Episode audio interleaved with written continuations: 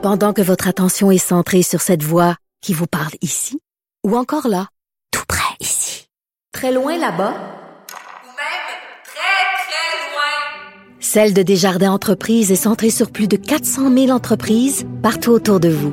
Depuis plus de 120 ans, nos équipes dédiées accompagnent les entrepreneurs d'ici à chaque étape pour qu'ils puissent rester centrés sur ce qui compte, la croissance de leur entreprise. Le retour de Mario Dumont, l'analyste politique le plus connu au Québec. Cube Radio. Autrement dit. Alors, c'est euh, une promesse qui avait été faite, en fait, je l'ai dire, par le, le, gouvernement de la CAQ. Je pourrais, je pourrais oser dire par plusieurs autres au fil du temps. Euh, promesse euh, jamais remplie. Bon, cette fois-ci, à la CAQ, on dit probablement on va plus loin que les autres avant parce que il y aura référendum en même temps que la prochaine élection. Mais c'était pas ça la promesse. La promesse, c'était qu'à la prochaine élection, on allait voter euh, au euh, Québec selon un nouveau mode de scrutin. Euh, il y a un mouvement qui milite pour cette réforme du mode de scrutin depuis maintenant plusieurs années. Le mouvement pour une, le mouvement d'une démocratie nouvelle. on parle à son président, ancien président de l'Assemblée nationale, Jean-Pierre Charbonneau. Bonjour. Oui, bonjour Mario. Et, et là, vous, un peu en début d'année, reprenez le bâton du pèlerin, relancez le gouvernement là-dessus? Ben en fait, euh, on le relance pas, euh, on, on, relance la population parce ouais. que les gens ont l'impression que depuis quelques mois il se passe rien. Depuis le dépôt du projet de loi au mois de septembre, il y a des gens qui ont comme zappé ça, qui ont oublié ça, qui s'imaginent que c'est terminé, puis qu'on va en parler dans quelques années. Non, le, le, le projet de loi, c'est la première fois dans l'histoire du Québec qu'il y a un projet de loi qui va être euh, étudié à l'Assemblée nationale et présenté pour adoption. Avant, il y avait eu un avant-projet de loi dans le temps des libéraux, après une promesse qu'eux aussi avaient fait semblable. Et, mais jamais euh, auparavant, il y avait eu autre chose. Donc, cette ce projet de loi va commencer à être étudié la semaine prochaine à l'Assemblée nationale, d'abord par cinq à six jours d'audience publique qui commence euh, mercredi prochain.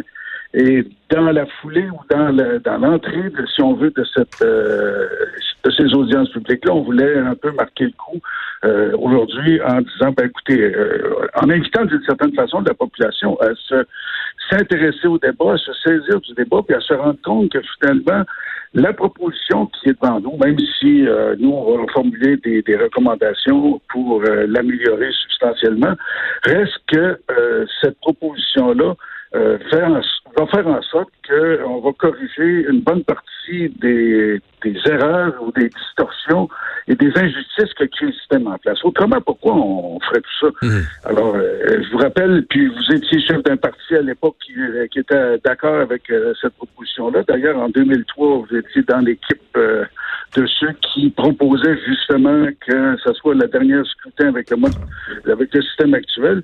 Et pourquoi tout ça?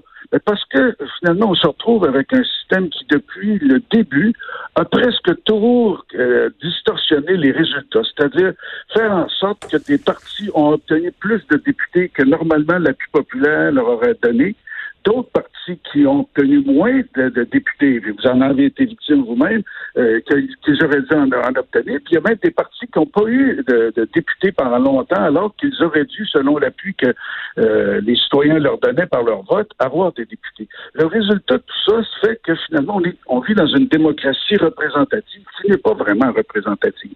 Et c'est la raison pour laquelle euh, il y a déjà plus de deux siècles, en Europe, on a commencé à se questionner puis à mettre de côté le système, le, système électoral anglais pour euh, en mettre en place d'autres qu'on a mmh. appelés proportionnels.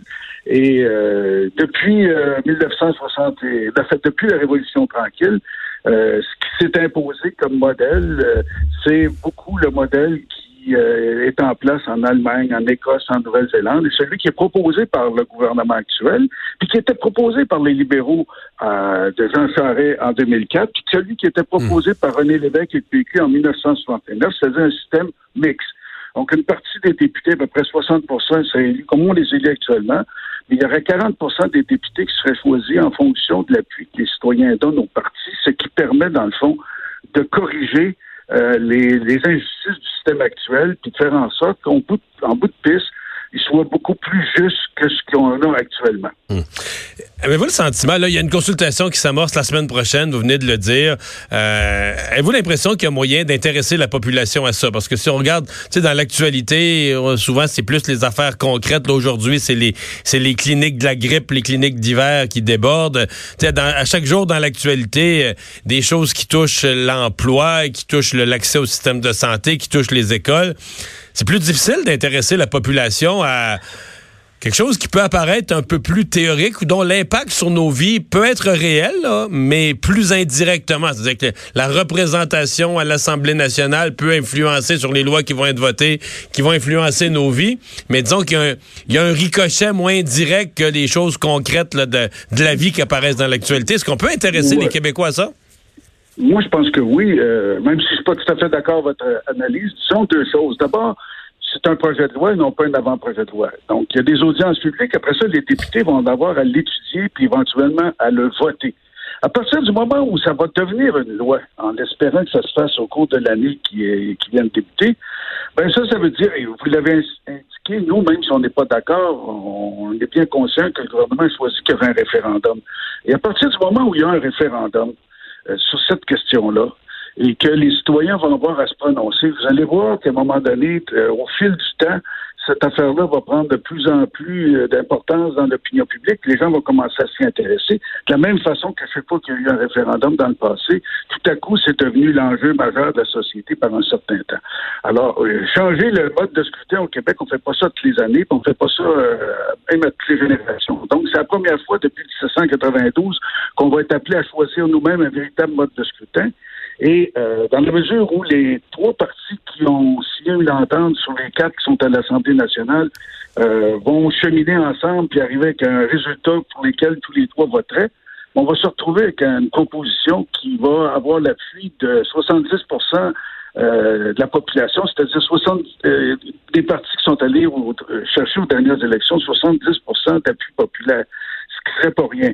Alors nous, ce qu'on espère, c'est que comme ça va être, comme le premier ministre et sa ministre l'ont promis, que le gouvernement va être ouvert à des modifications, des bonifications, qu'on fasse pas un projet de loi juste pour les intérêts d'un seul parti, celui qui est au pouvoir, mais qu'on fasse un projet de loi et une loi puis un nouveau modèle qui finalement serve la démocratie. Et puis à partir de ça, moi je suis convaincu que tout à coup le monde va allumer. C'est pour ça qu'on se dit, ben, tant qu'à faire, vous seriez peut-être mieux de commencer à vous y intéresser et ça, ça va dépendre beaucoup, un peu comme ce que vous faites aujourd'hui avec moi. C'est-à-dire comment les médias vont se comporter.